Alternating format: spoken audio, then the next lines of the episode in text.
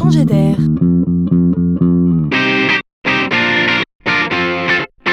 C'est la chronique de Laurent Collen. Savez-vous de qui et d'où vous descendez? Vous êtes-vous déjà intéressé à vos origines? Oui en effet, la généalogie est tendance. Vous êtes nombreux à vous y intéresser. Aux États-Unis, à l'inverse de la France, il est autorisé de faire des tests ADN.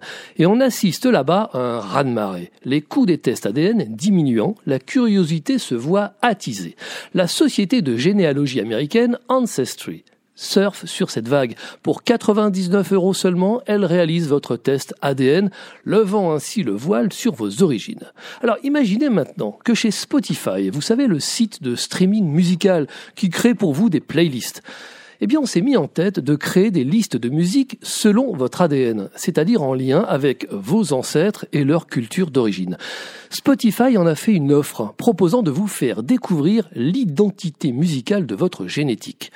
Peut-être ignoriez-vous que votre fessier allait se dandiner naturellement, inconsciemment à l'écoute d'une flûte de bambou chinoise ou d'une improvisation indienne. Peut-être ignorez-vous que vos yeux rougiraient au son d'un cœur russe.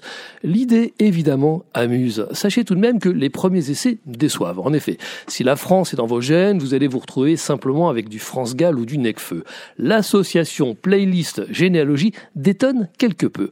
Ce qu'il faut retenir ici, toutes les tendances sont bonnes pour le surf commercial, bien sûr, mais surtout, l'analyse ADN serait-elle en passe de devenir un acte banal, un acte de consommation? Après le débat sur les données personnelles, on pourra peut-être lancer le débat sur les données génétiques.